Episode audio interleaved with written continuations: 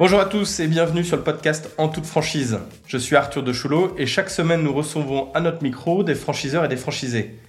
Vous l'aurez compris, ici je ne vous parlerai pas de Startup Nation, de licorne ou de French Tech, mais d'une autre voix. Une voix trop peu connue, une voix discrète, mais une voix regorgeante de success story. Pendant une heure, au travers de parcours d'entrepreneurs inspirants, nous allons mettre un coup de projecteur sur la franchise.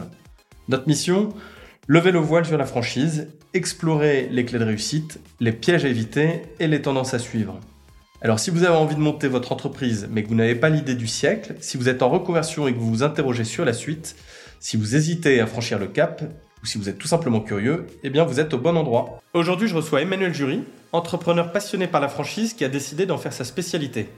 Après avoir passé plus de 10 ans dans le développement et le management de réseaux de franchise, il choisit de mettre son expérience au service des franchiseurs en créant sa propre agence de consulting 100% dédiée à la franchise. Emmanuel intervient sur tous les métiers de la franchise, développement, structuration, conseil, audit, recrutement de franchisés. L'opportunité pour moi de l'interroger sur sa vision du monde de la franchise, les tendances qu'il voit émerger, les tips qu'il donnerait à des jeunes entrepreneurs ou encore les erreurs et faux pas à ne pas commettre. Je vous invite à écouter l'épisode jusqu'au bout car il nous livre au fur et à mesure les recettes qui font le succès d'un réseau de franchise. Je ne vous en dis pas plus et laisse place à l'épisode. Bonne écoute.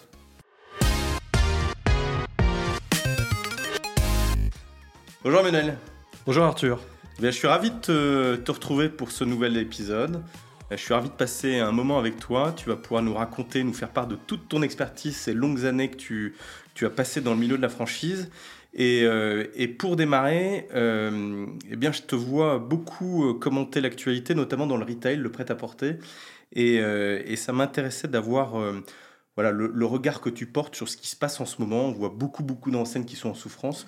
Comment tu, comment tu analyses la, situation?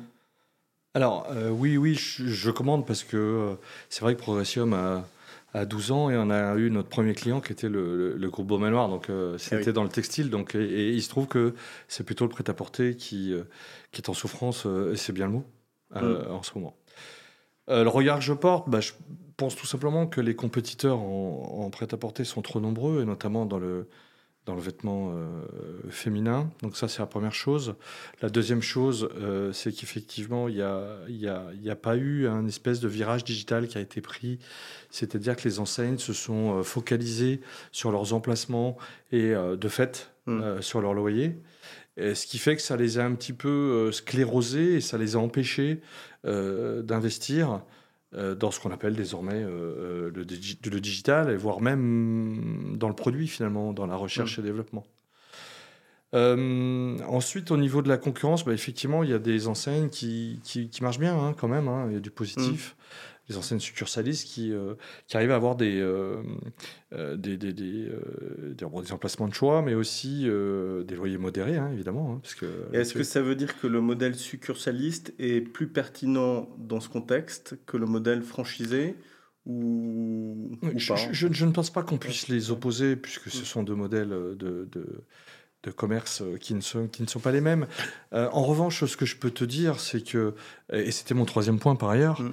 c'est qu'en fait la gestion du parc de franchisés, hein, franchisés étant euh, le mot générique, c'est-à-dire commissionnaire affilié, concessionnaire et, et autres, franchisés purs d'ailleurs, je pense que ce parc est mal géré par les enseignes. Hum. et notamment en textile. C'est-à-dire que, en fait, finalement, euh, on gère, euh, euh, on gère pas d'ailleurs hein, des multi, des plurifranchisés, ou en tout cas on les gère mal, et on ne raisonne pas en parc. Hum. C'est-à-dire que pour moi, une enseigne, elle a un parc de succursales, hein, c'est souvent le cas, hein, ils sont très hybrides, un parc de succursales et un parc de franchisés.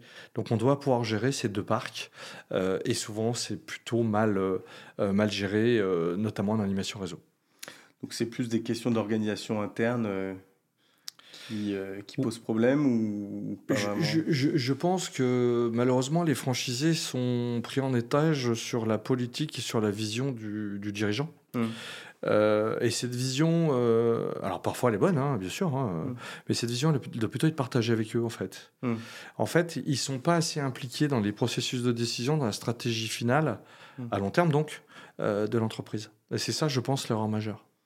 Et pour toi, euh, c'est quoi les enseignes qui vont tirer leur épingle du jeu là dans les 2-3 ans à venir? Déjà, est-ce qu'il va en rester? Oui, heureusement, euh, heureusement le, le retail n'est pas mort. Euh. Sinon, euh, je pense qu'effectivement, le Covid a simplement.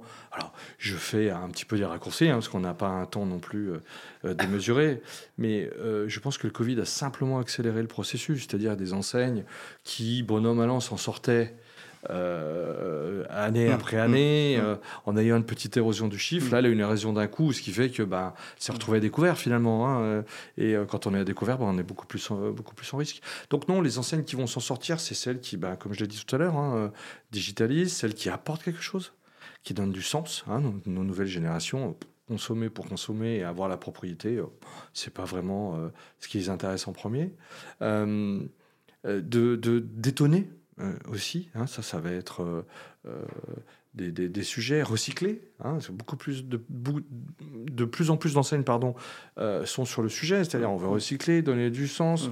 Mmh. c'est pas la peine d'acheter pour acheter pour en avoir plein les mmh. tiroirs. D'ailleurs, on voit bien que Vinted en France, c'est le pays où il gagne le, plus d'argent. Donc, c'est bien qu'il y ait quelque chose qui est en train de, mmh. en train de se passer. Voilà, en gros, alors moi je suis pas un grand spécialiste non plus de la stratégie des enseignes, mais c'est ce que je vois, en tout cas au niveau des franchisés. Alors on va revenir sur, euh, sur ton parcours. Comment tu es tombé dans ce milieu, dans ce milieu de la franchise? Est-ce que tu peux nous raconter un peu tes, différents jalons qui t'ont amené jusqu'à la création de Progressium? En fait, euh, moi j'étais euh, j'étais en grande distribution avant, hein, puisque je vendais du, du Coca. Voilà, j'ai vendu du Coca-Cola, du Fanta. J'ai lancé le Coca Cherry, yes. Et en fait, je m'ennuyais en distribution. Donc un jour, euh, bah, j'ai été appelé par un chasseur de tête qui m'a proposé d'être développeur. Et j'ai été développeur pendant trois ans. Euh, du coup, chez Atoll, les opticiens, hein, pour pour pas les, euh, les nommer. Puis ensuite, j'étais directeur de région. Et ensuite, j'ai fini à 33 ans à être directeur commercial. Et puis ensuite, je m'ennuyais très fortement, comme ça m'arrive à peu près tous les jours. Et donc, en fait, je sentais qu'il y avait quelque chose qui se passait sur le marché du conseil, euh, en franchise notamment, puisque je mm. faisais partie de l'association Graines de Réseau. Mm. Et donc, euh, à ce titre, je voyais des jeunes enseignes qui avaient des besoins euh, qui me semblaient colossaux.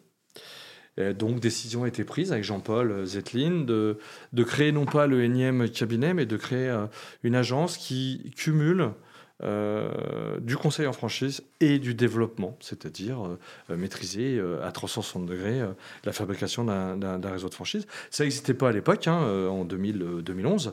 Et oui, parce que Progressive, tu l'as créé en quelle année? 2011. 2011. 2011 officiellement, mmh. dépôt de marque, mmh. enfin tout, mmh. tout bien fait comme il faut avec la création de la, SAS. Et ça n'existait pas, hein, je te disais, d'avoir les deux métiers, et ça n'existe toujours pas d'ailleurs, hein, 12 ans après. Voilà. Donc ça, c'est ce que tu caractériserais comme la force de Progressium, cette double compétence.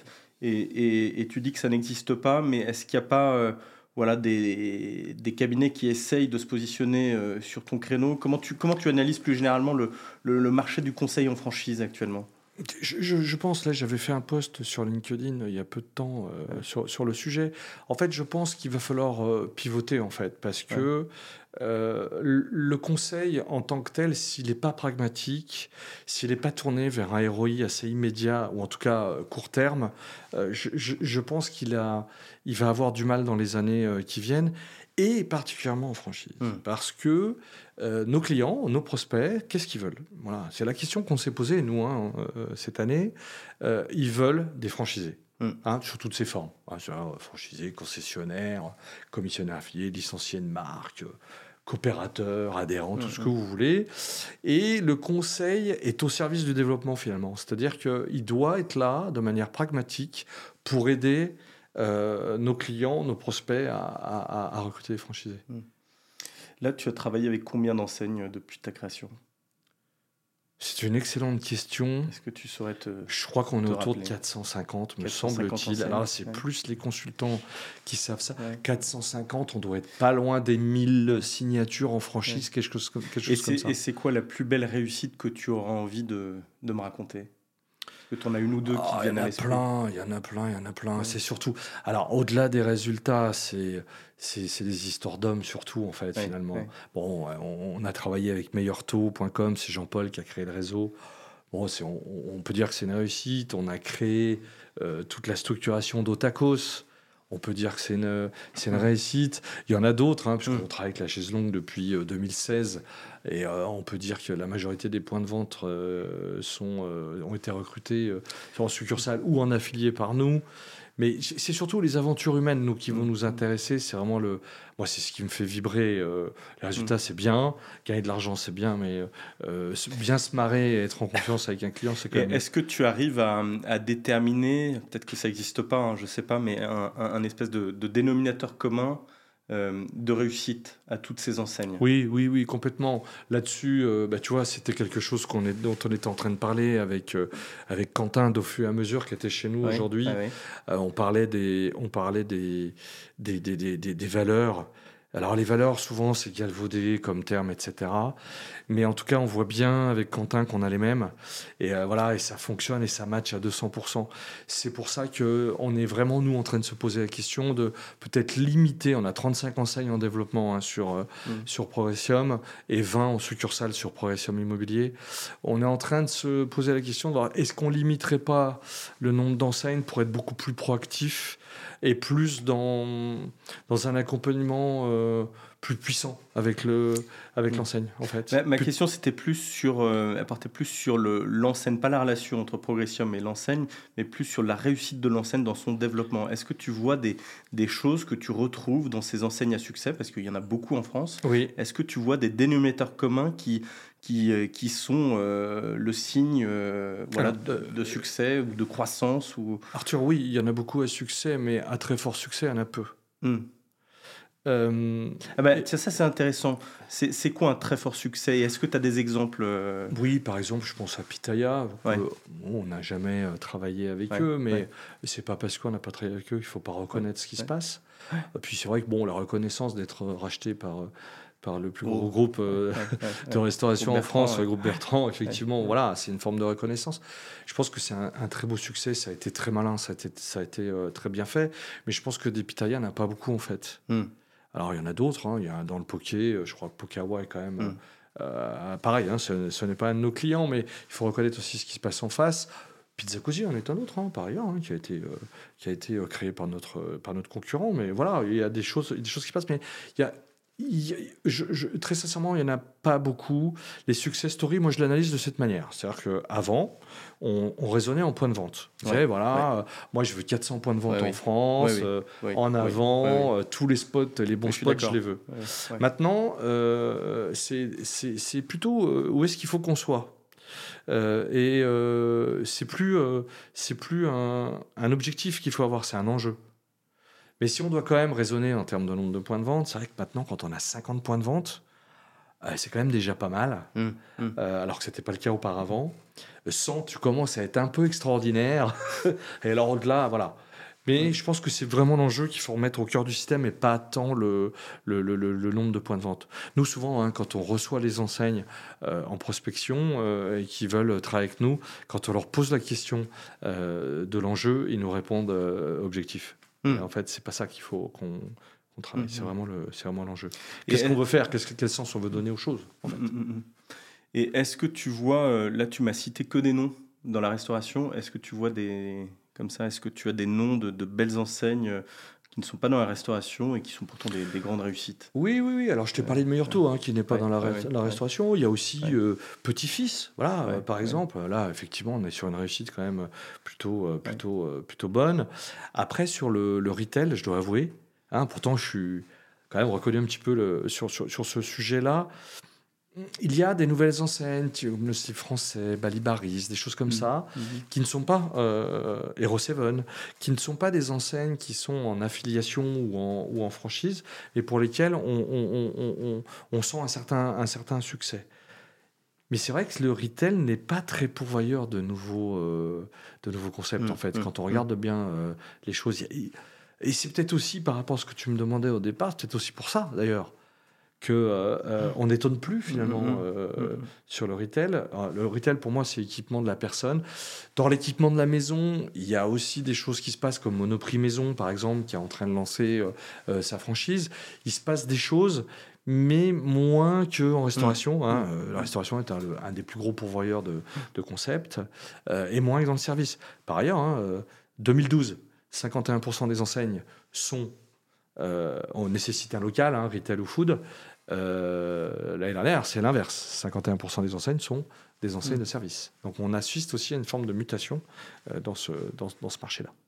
Alors j'aimerais qu'on parle un peu de, du franchisé, qu'on se mette maintenant dans la peau du franchisé et que toi, tu te mettes aussi, voilà, on va mettre 20 ans en arrière, tu as 30 ans, 25 ans, et tu as envie de monter ta franchise, comment, euh, comment tu t'y prendrais et quels conseils tu pourrais donner à tous ces gens qui, euh, qui ont envie d'entreprendre Parce qu'il y a un tiers des Français qui rêvent d'entreprendre, euh, qui n'osent pas se lancer. On n'est pas tous faits pour monter des, licornes ou des startups.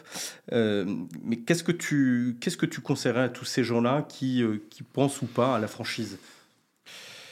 Alors euh, oui, euh, alors c'est un sujet délicat parce que effectivement le monde a beaucoup changé. Euh, donc il y a 25 ans, j'avais 27 ans, donc effectivement on est. J'étais pas loin. C'était comment? J'étais pas loin. Non non, mais t'étais pas loin, mais tu as bien préparé ton ton interview. je pense qu'effectivement il faut faire attention au marketing déjà.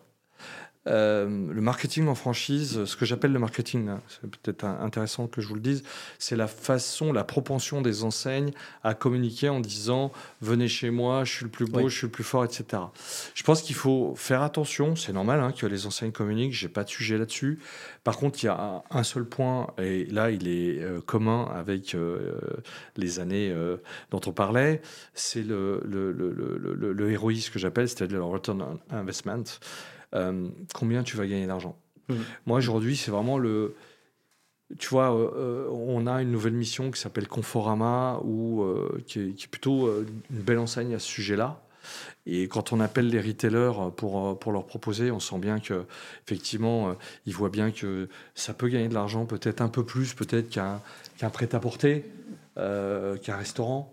Donc, on sent bien que c'est ça qu'il faut regarder aujourd'hui le, retour sur investissement, le succès des autres franchisés. Hein, je vois, euh, par exemple, des franchisés qui s'appellent entre eux et qui ne posent pas la bonne question. La bonne question, elle est simple. Monsieur le franchisé, vous êtes franchisé de cette enseigne-là, combien gagnez-vous? C'est quand même assez simple comme question, mmh. ben, ils ne se la posent pas. Mmh. Il faut se la poser, parce mmh. qu'à un moment donné, si on quitte un job, hein, je parle de, bien sûr du statut de primo-excellent hein, en franchise, si on quitte un job euh, et qu'on ne sait pas combien on va gagner, je trouve ça quand même un petit peu, euh, un petit peu dangereux. Voilà, c'est bien repérer ce qui se passe, bien analyser les chiffres et bien voir si on va, on va gagner de l'argent parce que tu as raison, on n'est pas entrepreneur qui veut non plus. Et bien être sûr de ça et bien être conseillé. Moi, il m'arrive hein, souvent hein, de dire aux gens, monsieur, vous n'êtes pas fait pour l'entrepreneuriat, il faut qu'on arrête tout de suite cette discussion, ce qui n'a rien à voir avec votre, mmh, mmh. vos qualités intrinsèques, mais euh, non. Mmh, non. Et puis il y a aussi, euh, moi j'ai pu le voir dans mon réseau, euh, des, des, franchisés qui, qui, imaginent gagner de l'argent dès l'instant où ils ouvrent. Oui, il y a ça aussi. Et ça, c'est quand même un élément, euh, comme une fausse idée. C'est parce qu'on ouvre une enseigne que le lendemain, on va gagner sa vie. Oui, et puis en plus, on a, on a quelque chose, on a un petit peu sous perfusion en France. C'est-à-dire que, en fait, comme on a, enfin, ça s'appelle plus le Pôle emploi maintenant, hein, ça s'appelle France Travail, si j'ai mm. bien euh, suivi les actualités. En fait, vous avez, quand vous êtes euh, chef d'entreprise, vous pouvez bénéficier de 24 mois de, de, donc de rémunération, entre guillemets, euh, par l'État. voilà. Et ça peut fausser aussi les choses, puisque l'entreprise n'est pas habituée mm. à payer un salaire ou des salaires, peu importe comment on se. Et ça peut porter préjudice au bout des deux années, puisque l'entreprise n'est pas habituée à, cela. Alors moi, ce que je conseille aux franchisés, alors je travaille peu avec des primo-excédents, mais quand même, j'en ai quelques-uns, euh, c'est de leur dire, moi je pense qu'il faut mettre de côté l'argent comme si vous aviez été payé, de manière à ce qu'habituer l'entreprise à avoir cette charge à, payer. Voilà. Hum, hum. Et, mais c'est vrai qu'on a ces dispositifs qui nous aident, mais il faut faire attention parce que euh, le moyen terme, le long terme, est, loin. Pour, pour un franchisé, deux ans, c'est loin. Mais en fait, quand il s'agit de se payer, ça arrive tout d'un coup assez violemment. Et tout d'un coup, on réagit en disant ah, merde, il faut que je me paye. Mais oui, bah oui, il faut que tu te payes là. C'est plus le Pôle emploi qui te paye. Et finalement, c'est une forme de violence, quelque part. Eh oui, eh oui, oui. Quelle est la, la voie naturelle de développement d'un franchisé? Un franchisé, il ouvre sa première, euh, voilà, son premier site. Euh, au bout de deux ans, ça fonctionne, etc. Quelles sont les, les, voies euh, de développement pour lui? Est-ce que tu, est-ce que tu, là c'est pareil, est-ce que tu vois des dénominateurs communs entre euh, différents franchisés qui vont vers, voilà, vers la multifranchise, de la plurifranchise? C'est quoi les voies de développement que tu identifies Alors, il y en a plein, hein, sans doute, hein, mais, mais... Oui, mais les majeurs. Euh, en fait, alors, pour bien rappeler, la multifranchise, c'est euh, j'ai plusieurs magasins ou plusieurs restaurants de la même marque. Mm. La plus riche, j'ai plusieurs marques. Donc, euh, voilà. donc, le, sujet aujourd'hui, il est en train de glisser très fortement sur de la plurie. Mm. Pourquoi? Parce que nos amis franchisés sont quand même plutôt dégourdis, si vous me permettez l'expression, et essayent d'aller chercher des concepts qui vont leur permettre d'avoir des marques soit connexes, soit complémentaires, voire même affinitaires. Hmm. Euh, et c'est tout à fait naturellement qu'ils le font, ça peut être par instinct, par recherche, etc. Mais le début du début, il faut bien commencer. Donc le début du début, c'est d'en avoir un. Euh, d'en avoir un, ça veut dire être très impliqué, très engagé, ça veut dire travailler beaucoup d'heures, des fois même beaucoup plus que dans le job qu'on avait avant. Euh, pour différentes raisons. Un, parce que c'est hmm. notre argent. Deux, parce que bah, il faut le faire. Hein. Et puis, on est euh, aussi, quand on est franchisé, on a la variable d'ajustement. C'est-à-dire, quand il manque quelqu'un, il bah, faut le remplacer. Et c'est de bien connaître son concept avant de dupliquer. Point 1, ça, ça paraît logique mais aussi avoir une trésorerie suffisante. Hein. moi, je, voilà, je refuse tous les euh, dossiers où il n'y a pas X kilos euros de trésorerie qui va nous permettre de financer le deuxième, si tel est le cas, hein, d'ailleurs, hein, si on travaille de cette façon-là de bien poser les choses, de pas être trop gourmand tout de suite. L'entrepreneuriat, ça veut pas dire. Euh, alors, j'exagère exprès, euh, mais certains le pensent, puisque tu viens de le souligner. Ça veut pas dire s'acheter une Porsche tout de suite. Mmh. on gagne de l'argent au fur et à mesure du temps. Et, euh, et puis ensuite, à chaque montage de magasin, le premier, bah, c'est une problématique. Le deuxième, faut manager le premier. Et le deuxième, c'est une autre problématique, etc. etc. D'ailleurs, il y a une étude hein, qui montre que au delà de quatre magasins, on a une perte de, euh, de performance euh, des magasins quand on a un franchisé avec plus de quatre magasins. Et ça, tu l'expliques comment? Parce que le manager devient moins proche de ses équipes, moins sur le terrain. C'est quand tu l'expliques ça? Euh, je pense qu'il faut retourner euh, déjà au back to basic, c'est-à-dire back to basic, c'est quoi? C'est d'être dans les magasins, hmm. premièrement, dans les restaurants et même dans des agences euh, de services. Il faut être, hmm. il faut accompagner les les collaborateurs. En fait, c'est pas vrai que ça marche tout seul et c'est pas vrai qu'on peut rester le samedi à la maison alors que les collaborateurs sont en train d'essayer de vendre dans les magasins. Donc, ceci, ceci étant dit, euh, c'est le premier code à, changer. Il hein, faut accompagner, venir, venir voir. Euh, et, puis j'ai oublié ta question. Non, non, mais je te demandais, euh, voilà, tu, tu, soulignais, le fait que, voilà, au bout de, de, 4-5 sites, il y a une étude qui montre qu'on perd en performance, on est un peu moins bon. Oui. Et ce que tu soulignes là, c'est que effectivement le, le, manager est sans doute moins proche de ses équipes, moins dans son ils magasin. Vont moins en magasin. Et, donc euh, voilà. ils y vont euh. moins parce que effectivement souvent il y a des holdings de, de développement, ce qui fait qu'ils remontent des management fees et donc ils se payent sur la holding. Donc mm. ils ont une vision qui est moins proche du magasin hein, finalement. D'ailleurs, euh, juste un conseil là-dessus. Moi, je, je me rappelle d'un multi franchisé qui m'avait qui m'avait vraiment bluffé, parce que lui, il avait effectivement une holding, mais il se donnait quand même un salaire par magasin. Ce qui fait qu'il pouvait toucher du doigt ce qui se passait. Eh parce que comme on est la variable d'ajustement, quelquefois, il ne pouvait pas se payer, puisque un mois sur l'autre, ça peut des fois jouer. Hein. C'est d'ailleurs notre conseil que je donne. Hein. On ne se paye pas d'une manière fixe on se paye en fonction des rentrées. Hum, hum, hum, hein, c'est pas voilà. Euh, on n'est plus salarié là, c'est fini l'histoire. Hein. Ça, on, a des rentrées de trésorerie, on, se paye. On n'en a pas, bah, euh, on se paye moins. Voilà. Voilà un petit peu pour, euh, pour ça. mais c'est intéressant. Alors, je, je, reste toujours sur le volet franchisé. Est-ce qu'il y a des gens qui ne sont pas faits pour ouvrir une franchise? Alors oui, bien sûr, évidemment. alors, tu touches du doigt un truc, je sens la deuxième question arriver, c'est-à-dire qu'en fait, comment on fait pour leur dire, c'est ça, non? Alors, bah oui, évidemment. Euh, on se mettra du côté du franchiseur, parce que là aussi, il y, a un enjeu par rapport à ça. Alors, c'est difficile hein, à cerner mm. ça, hein, parce mm. que euh, c'est exactement comme un recrutement de salariés, en fait. Mm. Quand tu reçois des CV, bon, bah, il faut faire un tri, tu es bien obligé. Puis quand tu les reçois, ils sont tous super. Comment tu fais bien sûr. Pour choisir euh, le meilleur, celui qui va être le plus fidèle dans mm. la durée, celui qui va euh, mm. changer, se mm. former, etc. Ben, c'est un peu pareil en fait. Alors moi, mon conseil là-dessus, il est assez simple. Euh, et je crois que je t'en avais déjà parlé. C'est en fait, il faut augmenter les formations initiales. Ou ce qu'on appelle aussi les immersions. En fait, moi j'ai vu, je me souviens d'une enseigne de restauration où j'arrive le vendredi soir à Paris, alors je suis lyonnais, hein, comme toi, et euh, elle était en formation, la franchisée. Elle me dit C'est bon, j'ai tout compris. Euh, voilà. Mais là, faut, que je, faut que je parte là. J'ai mon TGV à 16h. Je ah bon, 16h, mais ce soir, euh, voilà, il y a, y a, quelque chose. Y a, ça s'appelle 200 couverts, tu vois, l'idée. Et donc, elle me dit Non, mais j'ai tout compris. Et quand elle, a, elle est arrivée dans le restaurant, quand elle a ouvert son restaurant, c'était une catastrophe. Elle comprenait rien, logiciel. Hum, hum, hum, tout de suite, on s'est retrouvé avec du monde, du flux impossible à gérer, etc.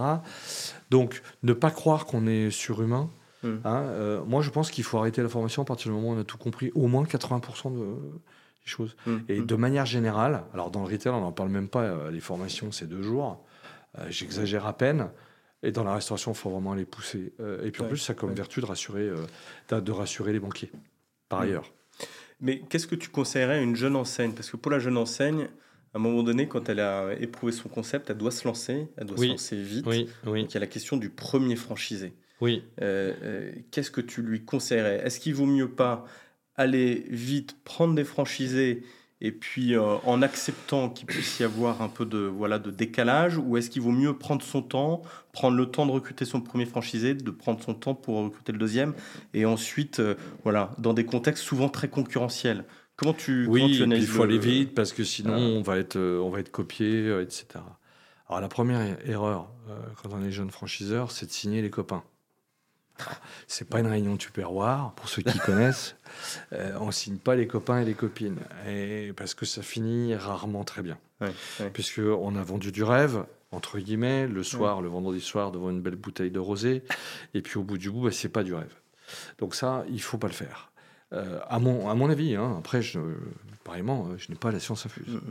Euh, la deuxième chose, c'est par contre d'accompagner un directeur de magasin, un directeur de restaurant, un directeur d'agence, ça peut avoir du sens à partir du moment où il y a un protocole d'engagement et de, de, un process extrêmement précis pour le faire. Si c'est fait trop à la va-vite, etc., ça ne va pas fonctionner. Ensuite, euh, certains vous diront, te diront, ouais, mais tant pis, les premiers, s'ils sont pas tout à fait parfaits, je pense que c'est une grosse, grosse erreur. Mmh.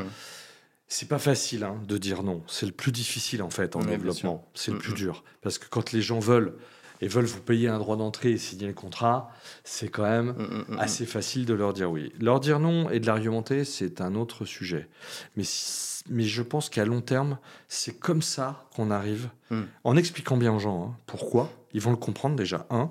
Deux, pour l'enseigne, c'est mieux, puisque derrière, ils sauront exactement ce qu'ils veulent finalement. Hein. Le sujet, c'est de voir plein de gens et d'en trier peu. Et euh, c'est là où on apprend à, recruter finalement. Voilà. Mm. Moi, je pense que nous, on a, alors on a arrêté les tableaux chez nous de, ceux qu'on avait refusés parce que ça devenait euh, ah des kilomètres, c'était Des, des, des, des, papyrus, quoi. Donc, euh, on a arrêté de faire ça. et on l'avait fait à une époque parce que les enseignes nous disaient, c'était marrant, il y avait une ou deux enseignes qui nous disaient, ouais, mais en fait, vous prenez tout le monde. Bien sûr, donc on est chargé de recrutement, on recrute tous ceux qui passent, bon bien sûr. Et donc on avait fait des listes, hein, on a refusé, on a refusé, on a refusé. Pourquoi? Euh, voilà, En motivant évidemment. Euh, euh, et c'est même pas refuser, c'est leur rendre service en fait. Ouais, ouais, ouais, voilà. Après, il y, a des, y a des franchisés qui sont adaptés pour telle enseigne, d'autres pour telle enseigne, etc. On n'est pas tous faits pour. Bah, enseigne ou même, tu vois, il y en a, ils veulent pas aller en centre commerciaux. Ouais. Moi, je vois pas la lumière. Moi, ils me disent, ouais, je veux pas la lumière, je vais être en centre-ville, je veux voir du monde, je veux faire partie de l'association des commerçants, je veux pas être dans un centre couche, je suis dans le, je suis dans le, dans, dans, dans, voilà, je suis enfermé toute la journée avec des horaires extrêmement euh, euh, précis, etc. Tiens, tu parles de, de, centres commerciaux, je fais une digression, mais, mais comment tu, c'est un vrai sujet pour, euh, pour les franchiseurs, ça a été aussi un sujet pour moi, franchiseur. Comment tu, comment tu vois le, comment tu vois le truc évoluer? Il y a le centre commercial qui est, en, qui en dehors des villes, celui qui s'implante dans le centre-ville. Il y a énormément de contraintes. On est euh, franchiseur extrêmement sollicité par les centres commerciaux. C'est toujours euh, très tentant parce qu'on nous vend du flux. Mais comment tu, euh, quel regard tu portes là-dessus et, c'est quoi les, les, les, les, astuces ou en tout cas les, le bon regard à avoir sur ce sujet-là quand on est, quand on est franchiseur? Alors déjà, et même franchisé quand on va s'implanter. Oui, les deux, de toute façon, c'est la même, c'est le même enjeu hein, au, final. En fait, on a la chance en France, entre guillemets, d'avoir plus de 800 centres commerciaux. Donc, mm. Mm. Alors je dis ça un peu taquin, je pense qu'on a un poil trop quand même. après, qu'est-ce qu'on entend par centre co? Centre co, il y a plusieurs types de centre co en France. Tu as les 20 boutiques, 40 boutiques, 80 boutiques et 150 et plus. Ils ont chacun une dénomination. Euh, en tout cas, sur les CCSR, ce qu'on appelle les centres commerciaux super régionaux, qui ont plus de 150 boutiques, hmm. bon, il n'y a pas de franchisé, à part en restauration. Hein. sur le reste, c'est c'est pas possible de, de, de, tenir euh, les, les, les loyers. Hein. sur la restauration, pas de sujet, puisque les loyers sont plus faibles, hein, parce qu'il y a des grilles locatives dans les centres commerciaux. Chacun ne paye pas euh, tout à fait la même chose. Les centres commerciaux subissent une érosion depuis quelques années déjà. Alors, grosso modo, moins 1, hmm. moins 1,1 par an. Mais c'est comme la poste, en fait. Hein. La poste, le courrier baisse chaque année 4, 5%. Donc, la poste est obligée de retrouver euh, d'autres, euh, euh, d'autres produits pour se développer. les centres commerciaux vont être obligés aussi de s'y mettre parce que seulement 30% des, des magasins dans les centres co ou des restaurants sont des franchisés. Je pense que ça va basculer plutôt vers 50%. Certaines euh, foncières, d'ailleurs, ne s'y sont pas trompées, puisqu'ils ont créé des pôles franchises, hein, comme Carmila, par exemple, mmh. celle de Carrefour, qui dit, ben, grosso modo, hein, je ne vais pas parler à leur place, mais ben, nous, on croit à la franchise, et puis ben, mmh. c'est les franchisés qui vont remplir nos centres demain. Mmh. Mais ça veut dire toute une métamorphose, parce que ça veut dire que, par exemple, en textile, un franchisé paye moins cher de loyer qu'une succursale. Eh oui. Voilà. Alors, en restauration, c'est les mêmes, hein, c'est les mêmes loyers. Mais sur ce type-là, euh, ce qui faisait venir dans les galeries, en fait, c'était le textile hein, euh, et l'équipement de la maison. Donc là, il va y avoir aussi une métamorphose à, faire. Alors, j'ose à peine penser au dépôt de bilan de bailleur, mais enfin, bon, on est quand même dans, dans un domaine euh, plutôt chahuté, quoi. Emmanuel, c'était très intéressant. avant de terminer notre, notre échange, ça va être quoi tes sujets sur les cinq prochaines années? Comment tu, comment tu te vois? Comment tu vois Progressium? Euh, Est-ce que tu peux m'en dire un peu plus? Dans les cinq prochaines années, euh, je pense qu'effectivement, le marché du, du, conseil en franchise, c'est un marché euh, très étroit. Hein, mmh. où il y a peu d'acteurs, on tourne un petit peu en rond dans le bocal. Donc on va essayer de sortir un peu du bocal, aller travailler avec Progressium Immobilier, par ailleurs, aller travailler un peu plus sur l'industrie des locaux commerciaux. Deuxièmement, on va encore plus trier les enseignes avec lesquelles on travaille, c'est-à-dire encore plus auditer. Là, on est déjà euh, très, très, euh, comment dirais-je, exigeant sur euh, la façon qu'elles ont de travailler, sur les audits qu'on leur fait, ou les setups, ou les cadrages, ce qu'on appelle chez nous. On va aller de plus en plus sur une exigence, on l'a déjà, hein, mmh. mais on mmh. va encore plus l'appuyer euh, on va encore plus s'appuyer sur les franchisés puisqu'on a créé le multi-unit forum, mm, comme mm, tu le sais.